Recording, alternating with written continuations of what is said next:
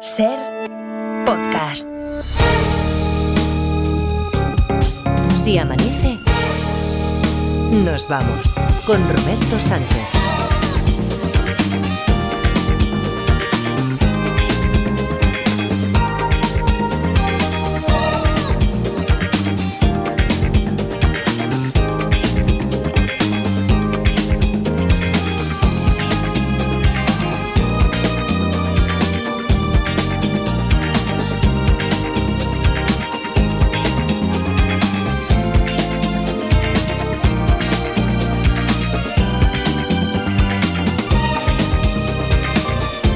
Las 5 y 4, 4 y 4 en Canarias. Segunda hora de Si Amanece nos vamos. Qué, qué cerquita nos hemos quedado ya. Yo creo, eh, de, la, de la solución. En la, en la historia esta del juego de los detectives. Pero bueno, ya, ya, ya veremos. Mañana. es- Hemos pasado, Edgarita, tú que habías dicho Sí. un 44, yo te decía un 57. Yo creo que, ah, no sé qué sensación tenéis vosotros, pero yo diría que ya rondamos el 75. Mm, ¿Sí? Mm, O se- o se- 77. 77, ¿tú crees? ¿Tú tienes sí, alguna sí. conjetura ya cuando han dicho lo de si había caído Miguel? Sí, Sí, mm, ya algo, te da- algo me algo- Yo tengo algo también, ¿eh? Algo atisbas también. No digáis nada, no digáis nada. No, no. Jolín, pues ahora tenía una pregunta. Ya, venga, va, haz la pregunta. Ya eh, están por aquí también Laura Martínez, Adria- Adriana Morelos. Hola, ¿qué tal? Hola, buenos días. Y Luismi, que está como siempre en su observatorio meteorológico de Rubí. ¿Qué tal, Luismi? Buenos días. Buenos días, gente. Eh, ¿qué, qué pregunta tenías tú, Edgarita? Eh, ¿Trabaja en algo de equilibrismo? O, eh? Ya. ¿Y, y la tuya, tú también tenías alguna No, pregunta? yo, yo tengo otra, sí. Sí. Eh, el, el palo se ha roto. El palo se ha roto. Son muy buenas preguntas para mañana empezar aquí en este, en este punto, para, sabía, para ¿eh? recuperarlo, para, pa- para, hombre, para tener Bueno, esto hay pues que ponerlo. que mañana se Sí, sí, sí, sí. Esto hay que ponerlo en el resumen de mañana, porque esto son dos preguntas para que no se nos olvide. Pero los primeros pasos que damos aquí sobre seguro en la segunda hora, el primer grabófono, por ejemplo, eso es cosa de Edgarita. Bueno, Siempre. eh, Ya, siempre, siempre. Viendo las sorpresas de los últimos días, viendo las sorpresas que nos está deparando la Bueno, si semana. queréis lo hago yo, ¿eh? No, no, Bueno, que me- problema. es que Podemos no- hablar de la Supercopa otra Ya, vez. no me aventuro a asegurar que vaya, que vaya a ser Edgarita. No sé por dónde. pues, pues sí, va a ser así. Va a ser así. Esto es mío, es mi tesoro, que decía Gollum.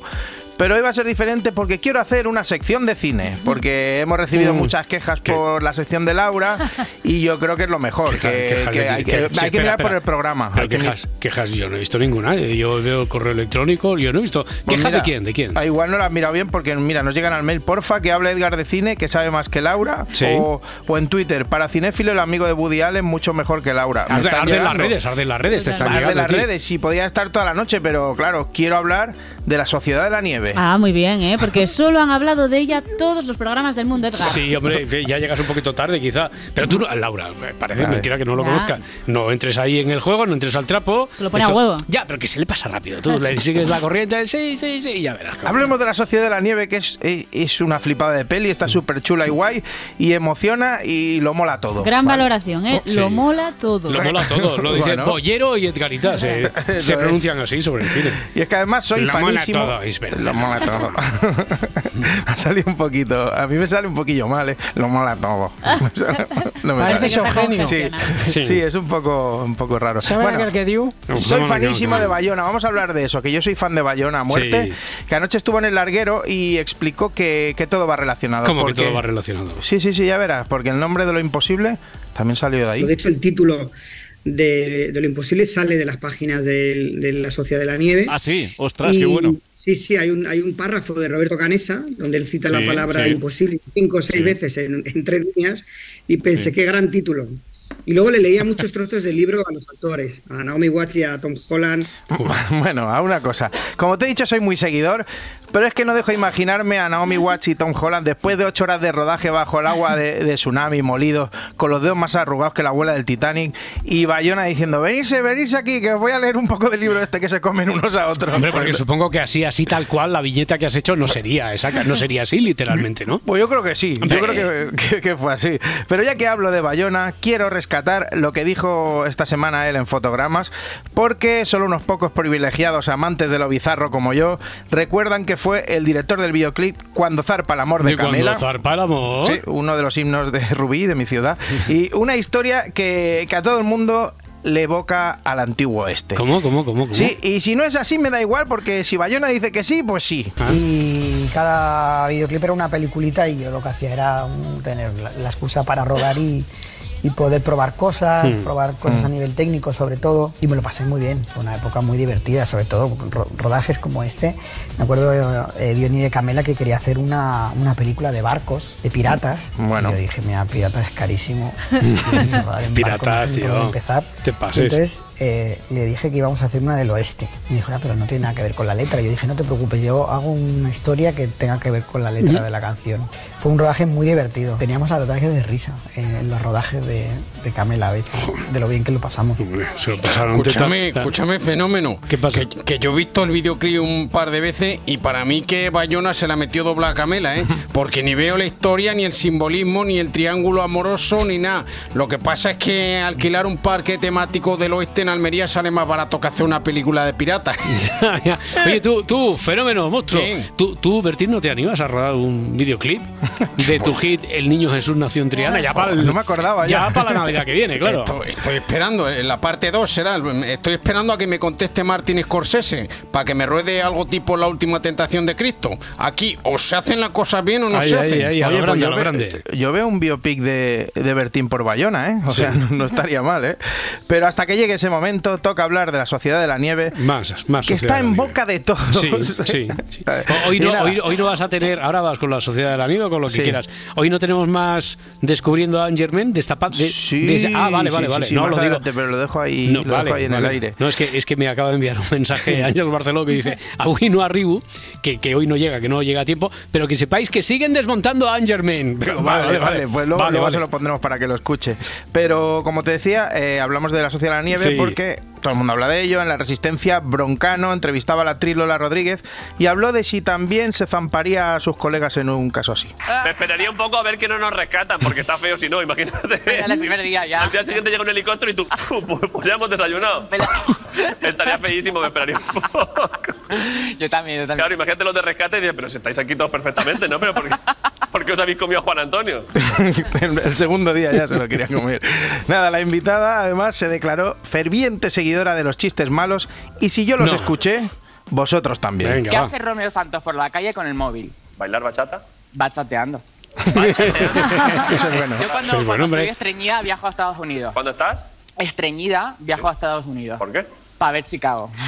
¿Qué dice una cereza cuando se mira al espejo? ¿Cereza? Se me lo sabía. Sí, Y ya está, venga, ya. Es que no paro, te lo juro Ay. que es como, es como algo que me. Perdón. Es mi kriptonita. Es mi kriptonita. La gente está malo. contenta ya no solo por los chistes, sino porque ahora sabemos que Joaquín el del Betis tiene un reemplazo. O sea, cuando. Sí. y, y- y- y Broncano a lo mejor también tiene un También, reemplazo, ¿no? también, también. Eh, ¿Sabes a quién le gustan los chistes también así reguleros? ¿A quién? A Carlos Arguiñano, ¿no? A Carlos Arguiñano, también, por supuesto. Es que a mí lo que me da rabia es cuando dicen, "Ay, qué malo, qué malo. Pues inventalo tú. tú, tú". O sea, qué, qué- qué malo. Que, ¿Quién ha dicho? O sea, Bueno, ¿qué- lo ha dicho ¿dónde está el ella y ella no, misma no, lo pero, explica. Ya, ya, pero ¿dónde están los jueces? De, estos son los chistes malos, estos son los chistes Hombre, buenos. va estos que vayan me ha flipado. Hombre, por, por- por ejemplo, por ejemplo. No, no, estos chistes aquí, al casillero de los malos. Bueno, a Carlos Arguiñano decía, Nunca ¿no? había visto a nadie indignarse porque los chistes son malos o buenos. No, no, no, no. Hombre, sí que son los límites del humor, ¿eh? Hombre, eh, eso es, eso es. No, es que lo que me indigna son los que le ponen límites al, humo- al humor poniendo etiquetas. Estos son chistes malos, estos son chistes buenos. Bueno, Bueno. tú- ¿Y tú con Hay quién has empatado? autor también. Claro, eh, tú les puedes decir, Edgarita, ¿tú con quién has empatado? También, como dijeron al queso. Como digo. Bueno, eh, chistes, digamos, eh, ah, que no tienen la categoría de excelencia, eh, también le gustan a Carlos Arguiñano, Sí, ¿vale? sí, sí, sí. Que además de eso le, le gusta el pan. Vale. Porque no es la primera vez que afirma que si vas a comer a un sitio bueno, él quiere pan bueno. Quiere pan él bueno. quiere que el pan esté bueno y, y eso tiene que ser así. Si un restaurante a comerte un buen pescado, una buena carne, una buena sopa, un buen marmitaco, y joder, dame un pan. Si es un trozo de pan, el pan dámelo bueno. Luego me cobras uno, uno diez o ochenta céntimos o lo que quieras, pero, dame un trozo de pan bueno. No es una cosa que es como una, como una gominola. Para comprar gominolas ya voy a la, a la- a la tienda a los chuches. Pues, con el pan tengo bronca. Ya, ya, ya, y con lo de los chistes tenemos bronca aquí, con todo. ¡Opa, Carlos! ¡Apa, familia! ¿Qué Y- tal? Así que quieres una gominola. Y si quieres una gominola, te vas a la tienda de los chuches. Mira como Rajoy también dice los chuches. ¿eh? Oye, es que el pan es algo muy importante y mucho importante. yo, yo si voy a comer un buen conejo, ponme un pan de la leche. Luego ya si quieres me cobras 50 euros o 200, lo que te dé la gana. Dice, camarero, este pan es de ayer. Ya y responde, sí señor. Y contesta, es que yo lo quiero de hoy. Y dice, pues venga, mañana. ¿Quién ha dicho que ese chiste es malo? Eh, es de- ¿quién, quién puede catalogar ese chiste de malo? Pues yo, Nadie. yo, Nadie. bueno, todo el mundo, pero bueno, no, es bueno, es bueno, tiene, tiene su Corazón, público. Corazón, corazón. corazón, corazón, Corazón Oye, voy a decir que estamos cantando últimamente más el corazón pinturero Sí. Que el hombre del tiempo. Es que lo pide, lo pide, lo pide. Hombre, es Bueno, que- ah, por cierto, que en la primera hora ha salido una nueva sintonía alternativa y que tiene muchos números para convertirse en la nueva sintonía De de, Luismi. La de Boy George, ¿no? El- bueno, de ¿cómo se llama el grupo? ¿Cómo Sí, se llama? Culture- eh, Culture Culture Club. Club, Culture Club, claro. Eso. Bueno, lo que pasa es que yo voy de listo y digo la voz del vocalista. Hombre. Boy George, Boy George. Claro, claro.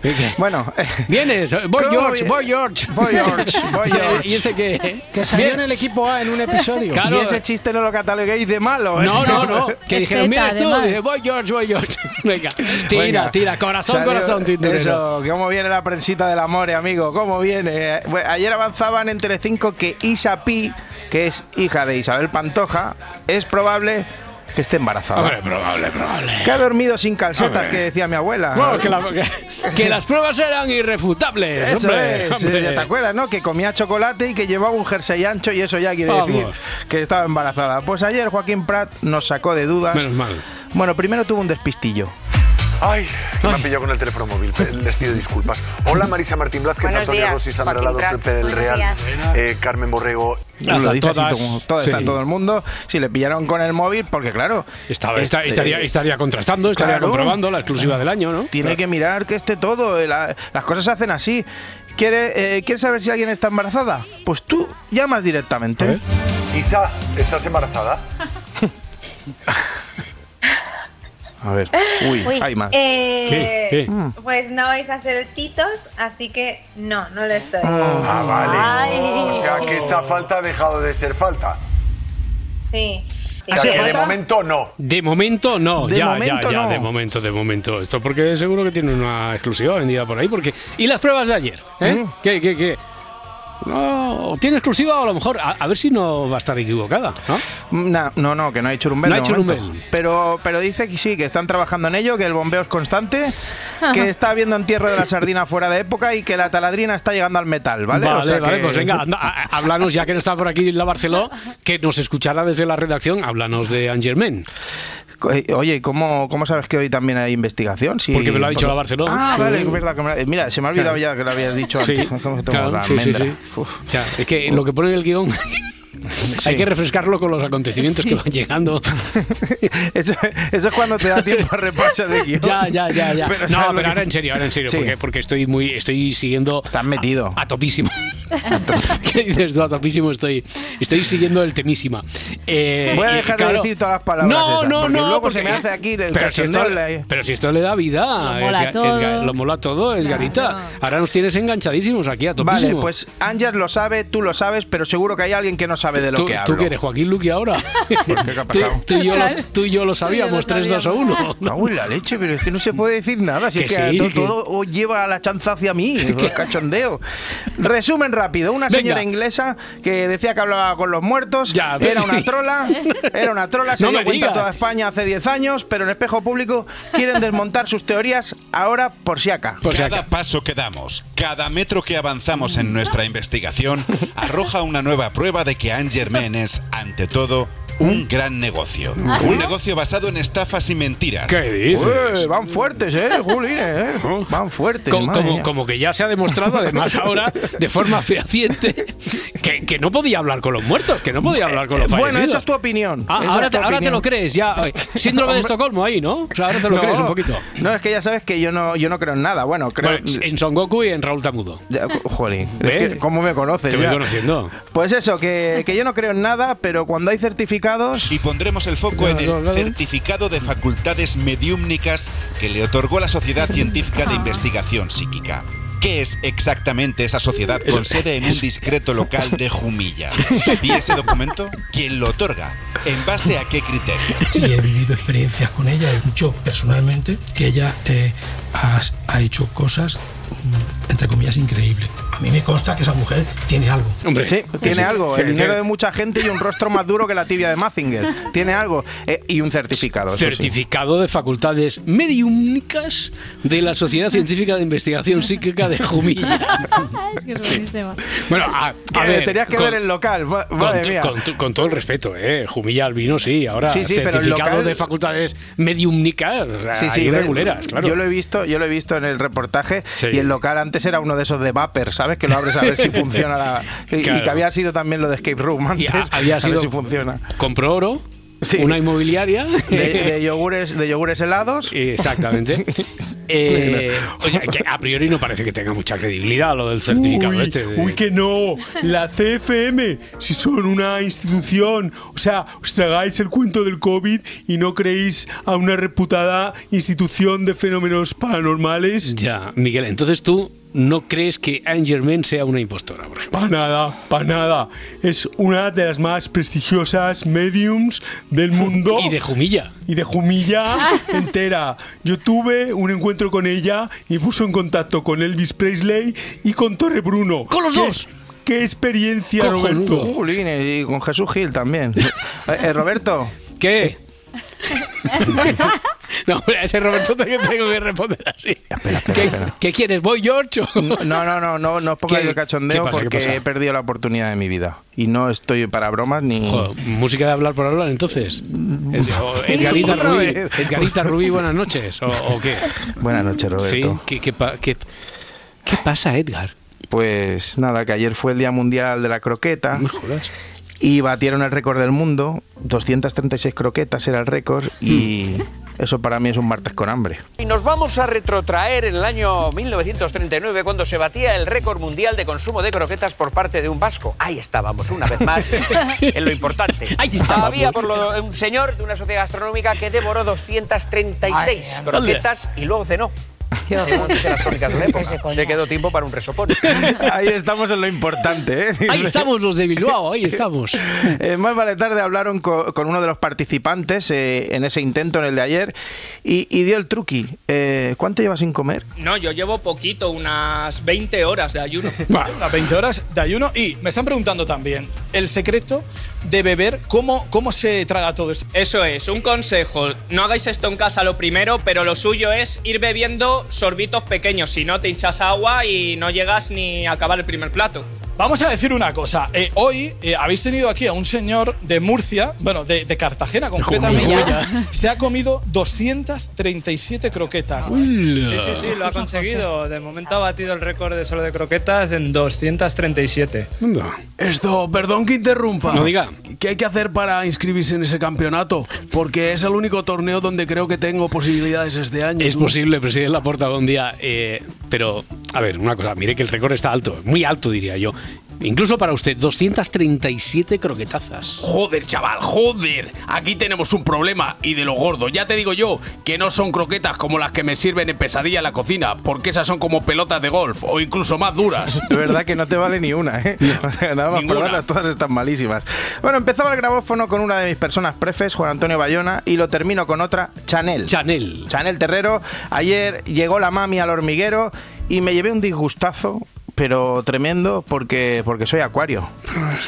A ver, Son Goku. A ver, Raúl Tamudo, pero si tú no Dime. crees en eso. Ya, pero ella sí. Ella es de esa Ya. gente que cree que solo existen 12 tipos de personas en el mundo, que los que creen en el horóscopo. Ya. Y no le sale acuario. Me condiciona más el saber qué signo eres Si eres compatible o no. ¿Y te sabes las combinaciones? un poco. ¿Con qué signo no eres? Con- Ay, no, es que, No, hay- es que tengo ay, amigos que son ese signo y me llevo bien, es que hay excepciones. Ah, vale. Claro. Pues dime con los que te llevas súper bien. Con los que me llevo súper bien son Aries. Leos, Sagitarios y Virgos. Yo soy Virgo. Yo soy Virgo, pues empiezo a creer ¿eh? que he mirado y me sale que los Virgos no son compatibles con Sofía Vergara. ¿eh? Uy, uy, uy. ¿Cómo, cómo, cómo- cómo entiendo a esta chica, eh? A mí me pasa lo mismo con el horóscopo. Yo soy compatible con la Sagitario. Ya, Pe- Peláez, buenos días, hombre. Buenos días, buenos Eh, días, hombre. Entonces, a ver, qué desgracia, Igor es. Entonces, tu relación. Gracias. No, es que siempre le pasa algo. Siempre no voy le a pillar yo solo, ¿verdad? ya estoy acostumbrado. Eh, Entonces, que tus relaciones con otros signos tampoco han funcionado bien nunca. Otro no. Ah, no sé, yo es que solo he estado con una chica, Gertrudis, que era, era Sagitario. En Gloria Estela, pobre. La conocí ya con 99 años y fue el amor de mi vida. Por eso te digo que soy compatible con Sagitario. Ahora que lo pienso, una vez conocí a una Tauro Ah, ¿y me mandó a Free puñeta. Vaya. Así que voy a decir que no me llevo bien con, con ese signo. No hay suerte, no hay suerte para Peláez.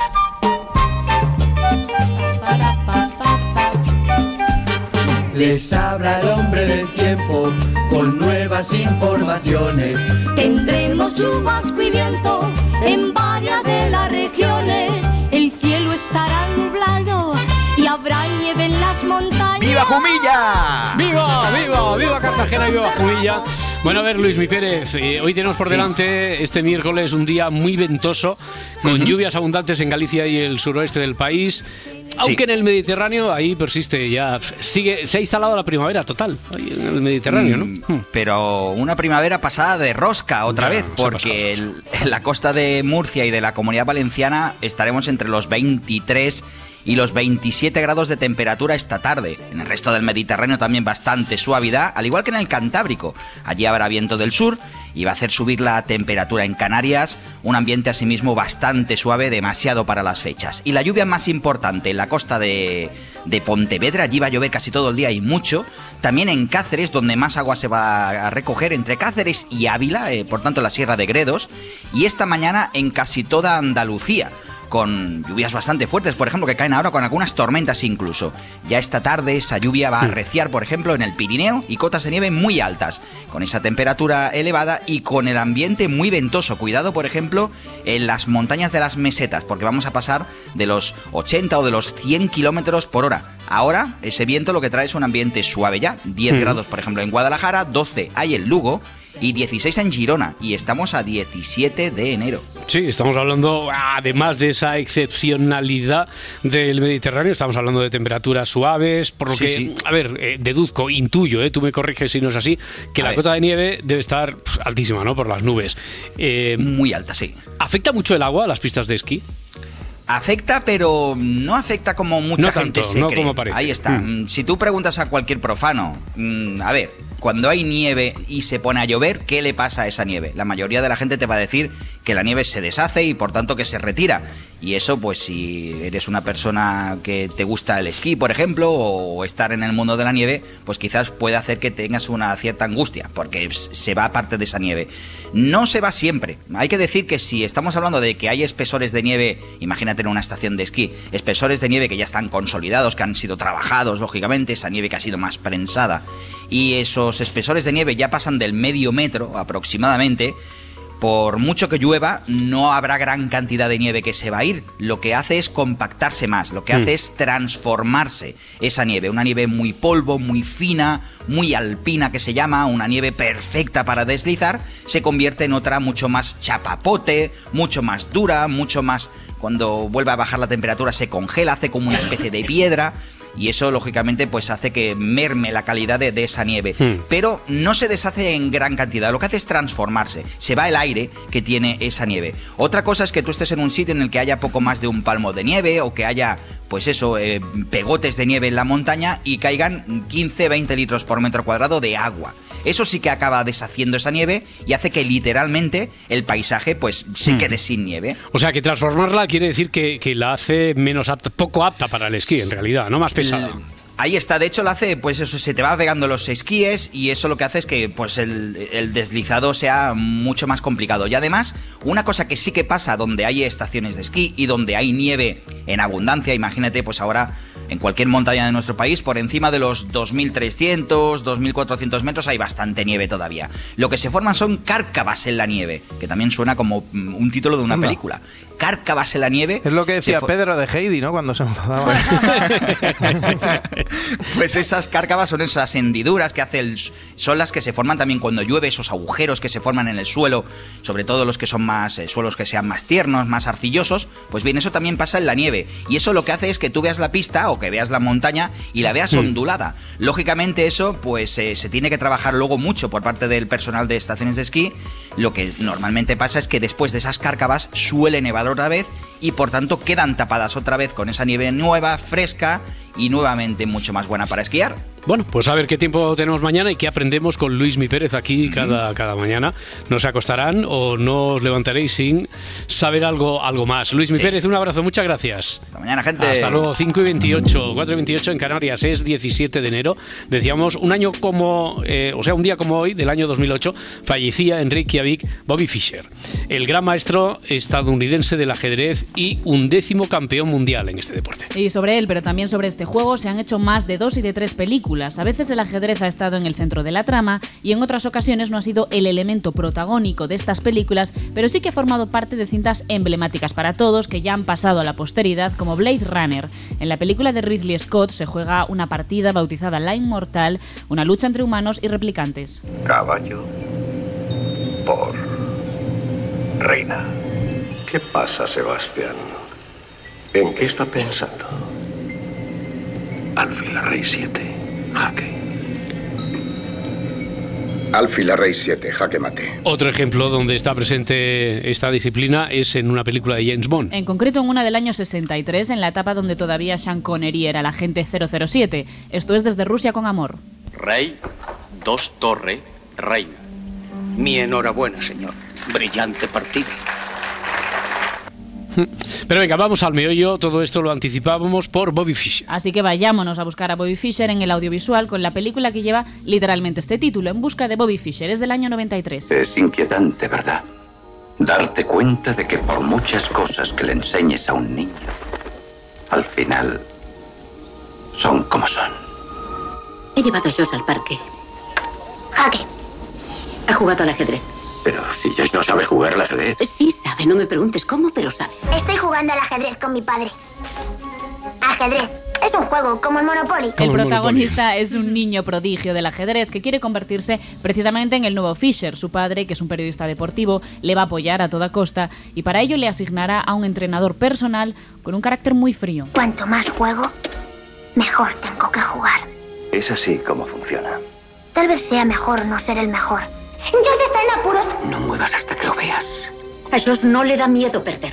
Le da miedo perder tu cariño. Más alejada de la ficción e inspirada en este caso en hechos reales, tenemos el caso Fischer, que es una lección de ajedrez, pero en este caso también de geopolítica. Estamos en el año 72, en plena Guerra Fría, un campeonato mundial de ajedrez toma la relevancia mediática y política jamás vista. Los dos jugadores son el estadounidense Bobby Fischer y el soviético Boris Spassky. A este enfrentamiento se le llamó la partida del siglo.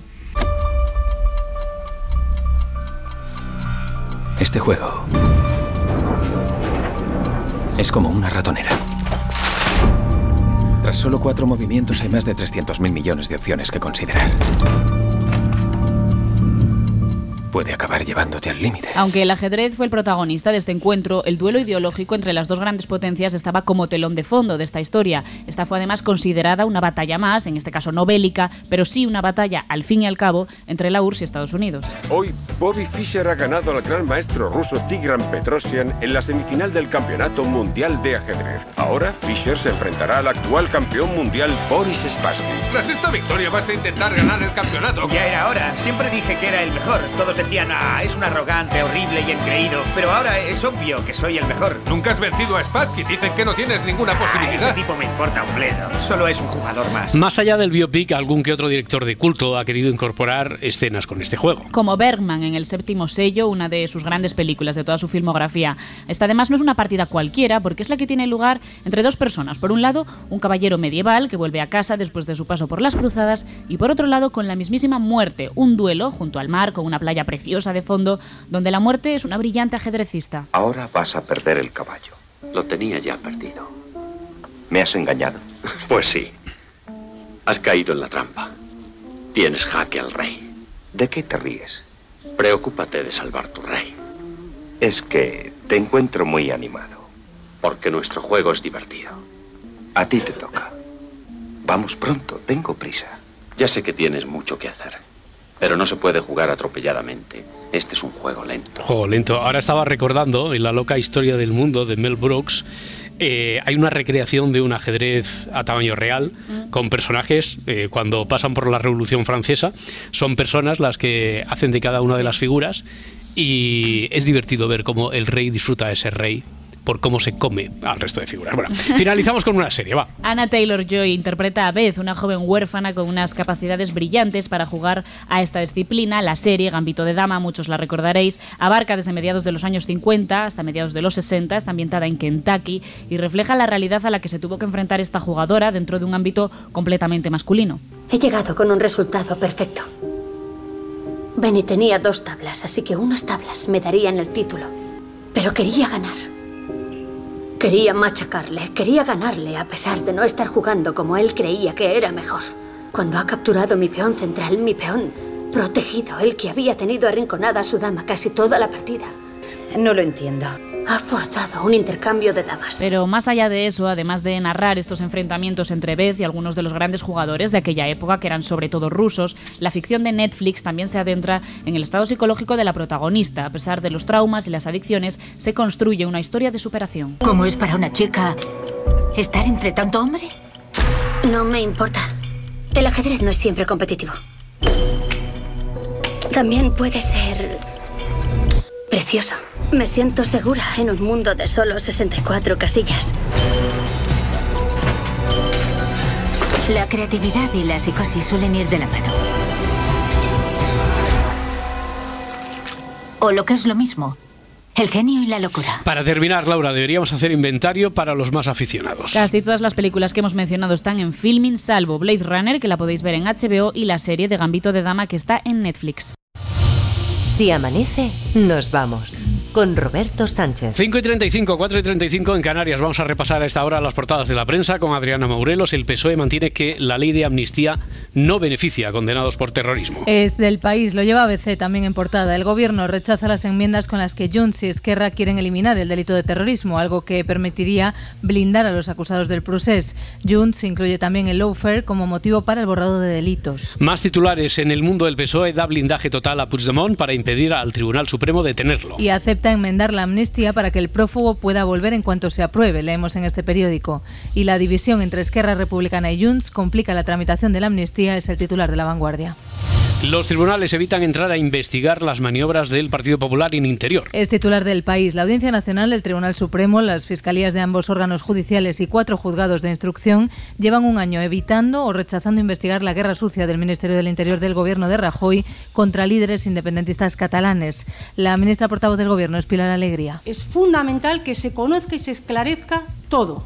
Y por tanto no hay que descartar la comparecencia de ningún miembro de la anterior administración del Partido Popular. En el diario.es, por ejemplo, leemos que la policía política remitió al gobierno de Rajoy 34 investigaciones a cargos catalanes y a sus familias en año y medio. Unidades policiales enviaron a Fernández Díaz una treintena de informes sobre políticos catalanes repletos de falsedades e insidias para vincularlos con todo tipo de corrupciones, todos sin control judicial, al margen de la ley y sin necesidad de partir de indicios delictivos, cuenta este medio digital. Del exterior, Irán ataca con misiles la capital de los kurdos en Irak. Así lo leemos en el país. Irán lanzó una decena de misiles balísticos sobre la capital del Kurdistán iraquí, causando la muerte de cuatro civiles y seis heridos. La Guardia Revolucionaria, Revolucionaria iraní asegura que su objetivo eran centros de espionaje, algo que rechazan las autoridades kurdas. Irán da un paso al frente. Cuenta la vanguardia que después de intervenir a través de grupos interpuestos desde que se inició la guerra de Gaza, Irán dio ayer un paso al frente con este lanzamiento de misiles en el Kurdistán iraquí y también en la provincia siria de Idlib.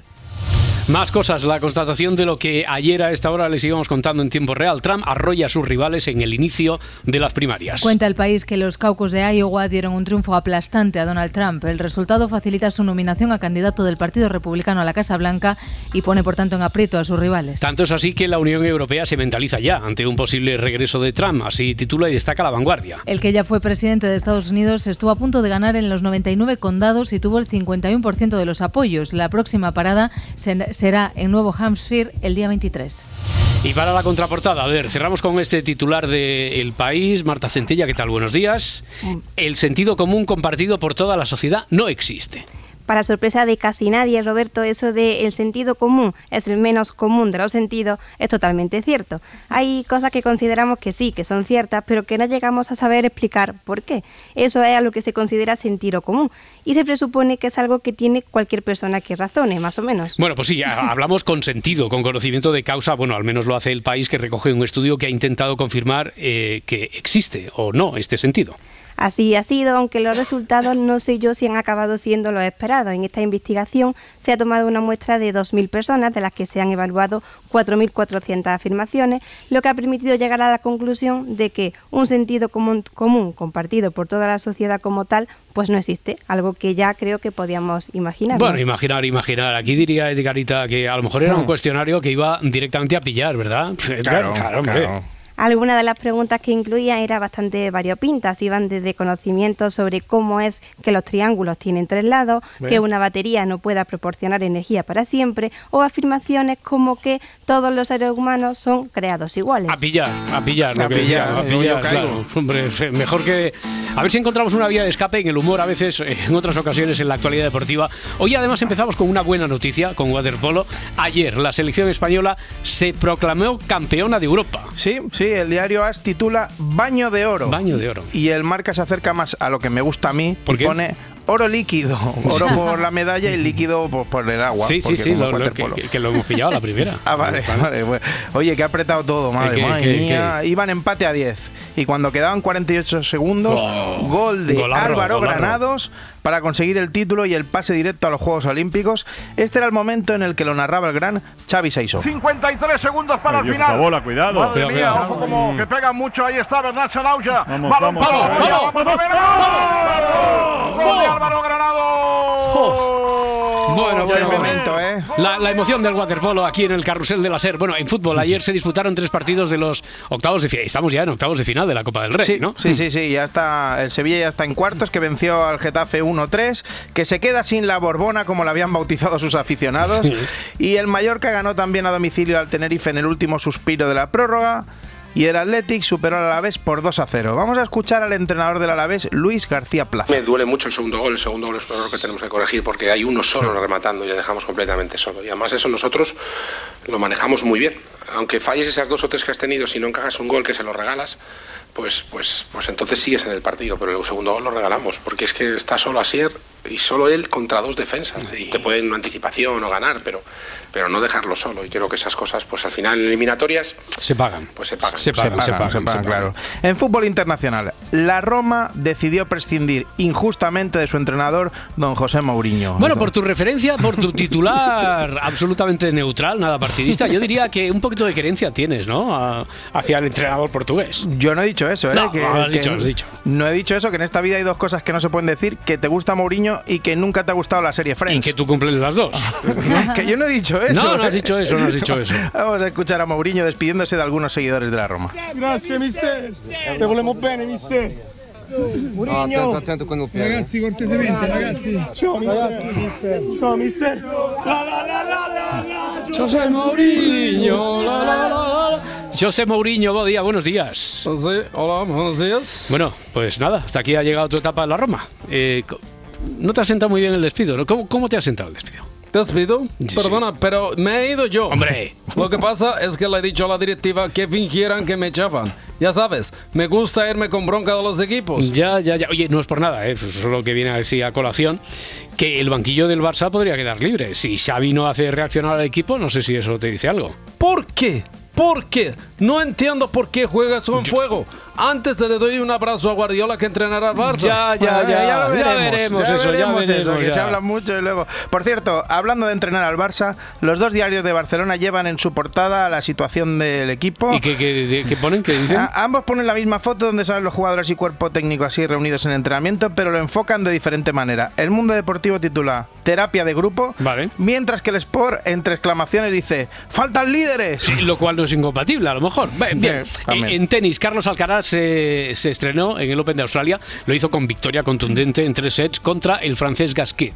Eh, estaba contento el tío al final Hombre, del partido. claro. Well, it's always uh, great to, to play here in Australia. You know, this is my Siempre es bueno jugar aquí, en Australia. You know, as I said before, I didn't have, I didn't Es mi tercer año jugando aquí, no he tenido un buen papel, pero siempre he disfrutado mucho del torneo.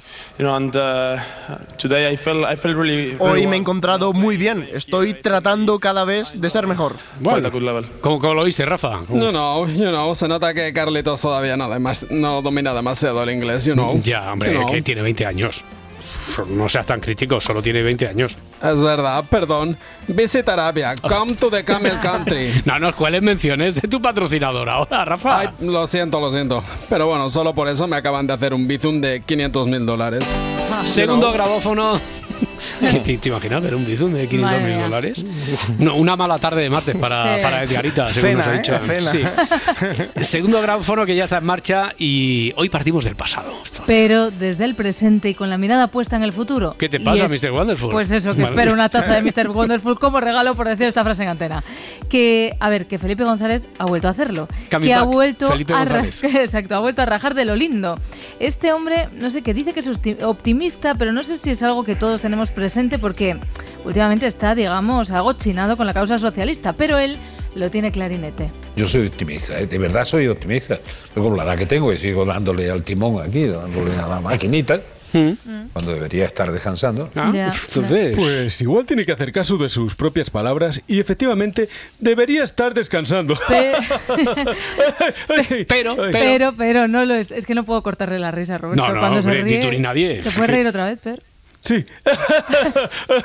Venga, pero no lo está, no, no está descansando y además es que no para. Estamos en un momento de dificultad. Mentira. Sí. ¿Verdad? Estamos en un momento de amenaza a los valores que han construido la convivencia. Sí. Bueno, pues ya está por la pelota para ti. Y estamos todos tranquilos y contentos. ¿Tenemos que reaccionar? Eh, no, ya no más. Gracias. Sí.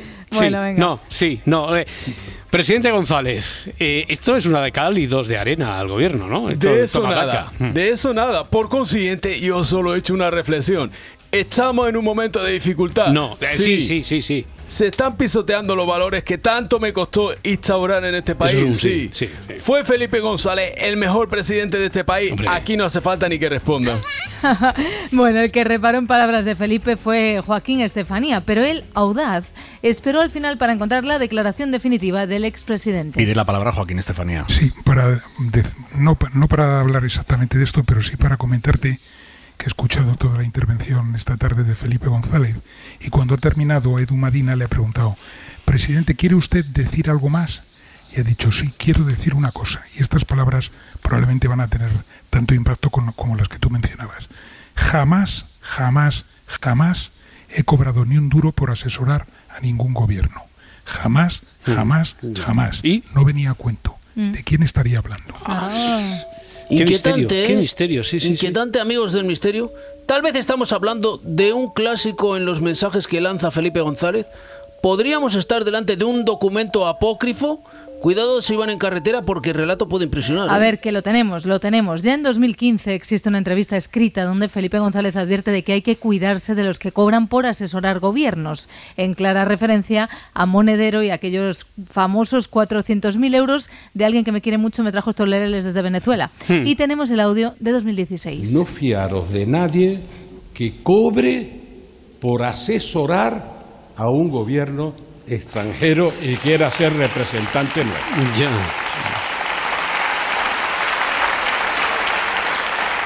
Que quieren que quieren asesorar de buena fe. Bueno, Bueno.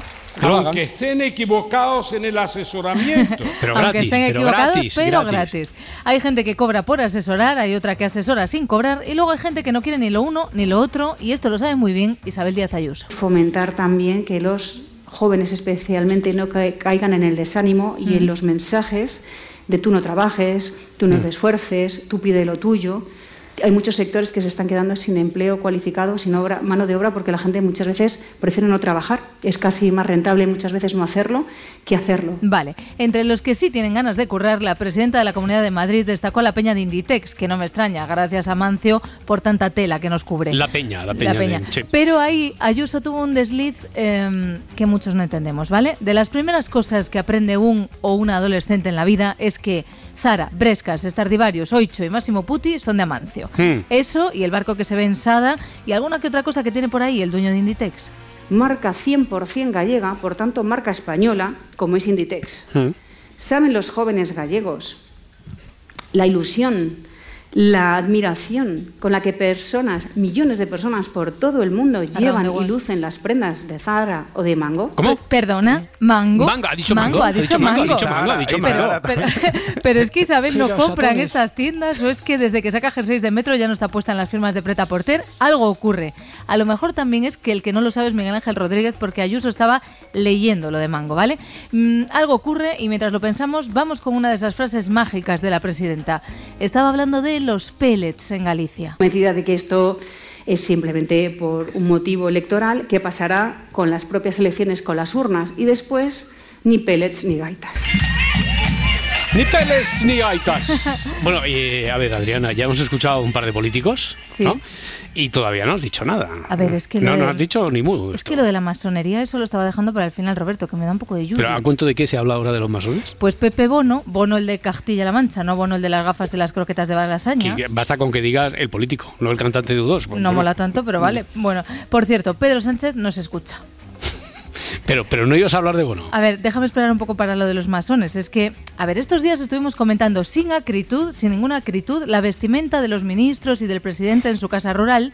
Y es que, a ver, sabéis que Sánchez está en Davos, ¿no? Davos, Sí. Suiza. Bueno, pues se ha plantado un abrigo de Joma por encima del traje con chaleco que es como del equipo de fútbol de los alevines. Sí. Pues, pues le queda bien. A él le queda bien, a él le queda bien. Y creo, por lo que he podido mirar, que cuesta unos 50 pavos. Así que he cogido el zasca, presidente, vístase usted como Quiera. A, a- a que estoy guapo. Está de maravilla. Y qué maravilla la combinación. Arreglado pero informal. Mi abrigo casual, mi traje elegante. Bueno, venga, va, Ay, va, ay. va, va. Ah, Voy, masones, con los masones, los masones, voy con los masones. José Bono saluda con mucho gusto. Saludo con mucho gusto ¿A quién? las jornadas masónicas que vais a celebrar el día 11 y el día 12 del próximo febrero. Sí. A esa logia le tengo un cariño especial, porque fue la primera logia masónica que visité en mi vida.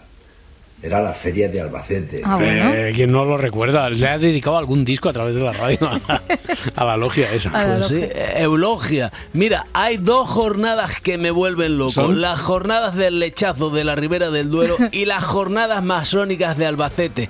Me pirra la logia masónica. Por fin, un político con dos dedos de frente. Madre mía. Antes tenía cuatro dedos de frente, pero fui a Estambul y me pusieron pedazo. Bueno, a ver, logia, jornadas masónicas, la feria de Albacete. Es que antes me daba miedo y ahora quiero ir. Esperad que no sé si sabéis de qué estamos hablando. A ver. No pasa nada, os lo explica Bono. Y es que este hombre es filósofo. Filosofía de primero de bachillerato, eso sí. A ver, si los malos dicen que la masonería es mala, ¿Luego? luego es buena. Yo apenas sabía que era la masonería. Vale. Sí sabía que algo bueno debe tener cuando los genocidas y dictadores del planeta la maldicen. Cuando los malos maldicen algo, sin duda es bueno. Ajá. Y de la masonería yo no he oído hablar mal más que a los malos. Silogismo, silogismo, claro. Puro, no, puro. ¿No le hacía a usted tan fan de la masonería, señor Bono? Mi ídolo es Dan Brown, no te digo más. La masonería guarda los grandes secretos de la humanidad. Madre mía. Esto se pone interesante. Ahora vamos a hablar del Club Bilderberg, que tengo varias preguntas sin responder de forocoches. Claro. Bueno, y otra cosa que no sé si os habíais enterado, que los masones son, buenos. Y a los masones que he conocido me han parecido gente buena, Ajá. de unas u otras ideas políticas. Pero, Buenos, pero buenos. así debo decirlo, mi experiencia es escasa, pero este es mi testimonio. Vale. Los masones que conozco Sí. son buena gente. A pesar de que su experiencia... Mi experiencia es Se escasa. hace daño. Pero los masones que conozco son buena gente, como los mexicanos. Todos los que conozco son buena gente. Exacto. Eh, Lo que yo desde luego no esperaba hablar de masonería a esta hora de la mañana en el grabófono. Venerable seas, Roberto. Que tengáis suerte, que os vaya bien Ojalá sea posible. y que venerables seáis por vuestra conducta. Gracias por su atención. Muchísimas y Nos gracias. vemos pronto. Ay, Dios. Le ha faltado decir bendito seáis en el nombre de Yahvé. Y hace días, Mourelos, que no dices nada de, Fede- de Federico. de Hombre, Federico. a ver, es que estaba esperando a saber dónde está Genoveva, pero, pero nada, Roberto, No. nada, Un nada. momento, Adriana. ¿Dónde está Genoveva? ¿Qué esconde la mexicana? ¿Por qué se oculta Casanova? Y lo que es más importante, con quién estaba Antonia Delate. ¿Cómo, cómo, es eso? bien, ¿Cómo qué- es eso? Qué maravilla que Gloria Serra dé paso al siguiente asunto. Un asunto que requiere también un equipo de investigación. Antonia Delate eh, podría haber protagonizado una portada exactamente igual Podría. que la que Podría. protagoniza Genoveva en su momento con Federico de Dinamarca, ¿Mm? también con un miembro de una casa real, A ver. que además eh, tenemos, tenemos muy cercana. Ríete, Tenemos muy ríete del juego de los cercana. detectives. Tan cercana que quema. Poco tardaron en dejar de hacerse las interesantes y cascaron enseguida de quién estamos hablando. Pero que Antonia ni que Antonia. Pero honorífico, que ni habíamos puesto el corte aún. Tú venga, ponle nombres y apellidos. Eh, no le pongo nombres y apellidos porque esto está contado. Las imágenes de las que tú hablas desaparecieron porque un medio de comunicación Y porque las siempre se habló en los medios de comunicación que precisamente esto fue de unos enfados más grandes de la reina Sofía. Ay, Dios mío, de la reina Sofía. Bueno, venga, volvamos al lío real. Federico Rey, Mary Donaldson haciendo la cobra y Genoveva. ¿Dónde está Genoveva? ¡Chencho! ¿Dónde ha vivido la coronación de su amigo Federico? Si ella dejó claro que no había nada entre ellos, ¿por qué se esconde? ¿Es un retiro voluntario o impuesto por alguien que le interesa que siga desaparecida? ¿Y cuánto puede costar ahora mismo una imagen de Genoveva? Ah. Si alguien la ha visto, que nos avise. Que nos avise, dice el cachondo de espejo público, justo después de insinuar que una foto de Genoveva ahora es oro puro. Pero nada, ahí ya no sabemos dónde anda, pero sí que tenemos alguna teoría. Una de las cosas que estábamos comentando y que ayer hacía referencia Beatriz Miranda es si la corona danesa podría haber estado su- sufragando el silencio, el silencio de, de Genoveva. A ver, Son teorías como, yo creo, como, como muy antiguas. Yo Claro. creo que llegados a este punto me costaría creer que Genoveva eh, aceptara un pago por su silencio de verdad. Hombre, ¿cómo va a aceptar nadie un pago por su silencio? Eso es como si un deportista de éxito forradísimo se va a ser embajador de Arabia Saudí. Esas cosas no pasan. Que os digo una cosa, que da todo igual porque esta gente de la realeza o relacionada con la realeza, estos están siempre bien. Viven como en un salón de baile perpetuo. Hasta nuestro rey, no lo cuento yo, lo cuenta Aurelio Manzano. Por cierto, el rey eh, eh, Felipe baila muy bien salsa. Yo lo he visto con estos ojos que me dio Diosito y que se los comerán los gusanitos. Este, eh, lo he visto y baila muy bien. Baila bueno, muy bien. Bueno, bueno, en realidad domino varios bailes. Salsa, bachata, twerking. Soy el monarca que mejor mueve las caderas. Ya, bueno, yo creo que eso ya lo había dicho. que ¿Eso lo ha dicho por usted, quizá? ¿O por el otro monarca? No tengo ni idea. No sé si lo habrá dicho por el honorífico. ¿Por, por mí? Sí. Oye, que yo también movía mucho las caderas hasta que me pegué el piñazo en Botswana aquel día que iba un poco a chispaillo y me la rompí. Se ve que ya... Se ve que ya hasta aquí, lo podríamos dejar aquí, ¿no? Sí, Yo a esta sí, hora de la mañana me estaba, me estaba preguntando si está asesorando a alguien, Felipe González, ¿a quién estará asesorando? Hola, soy Pedro Sánchez. En este momento no puedo atenderte, pero si no eres de Junts, deja tu mensaje después de la señal. Pedro, por consiguiente, soy Felipe. Oye, ¿qué te iba a decir? Ya sabes que estoy contigo a muerte. A fueguísimo que diría el Garita. Pero lo de la amnistía no puede ser. A alguien se le ha ido la chaveta. Y del resto de pactos ni hablamos, porque lo de Bildu también es de traca.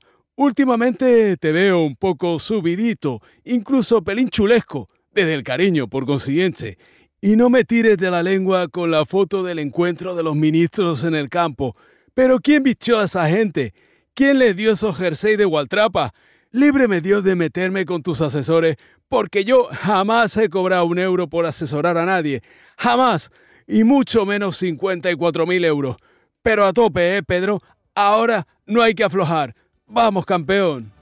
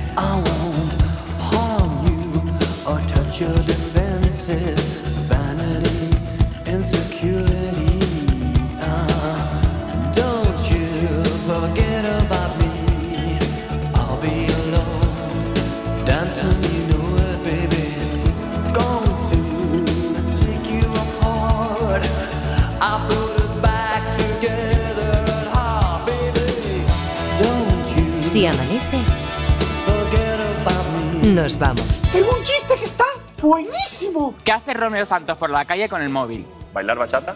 Bachateando. Dios mío, arráncame los oídos. Señor, sí, señor.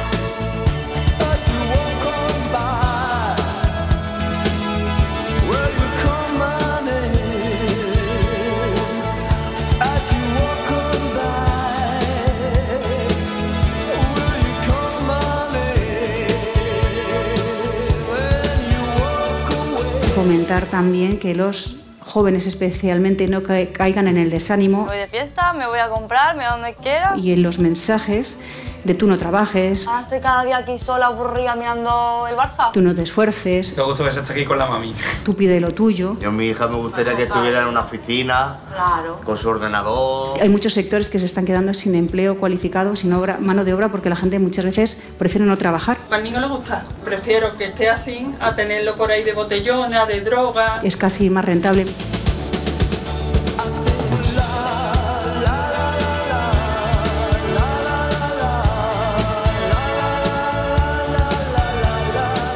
Vamos a retrotraer en el año 1939 cuando se batía el récord mundial de consumo de croquetas por parte de un vasco. Yo no consumo nada, ¿sabes? Yo me meto toda.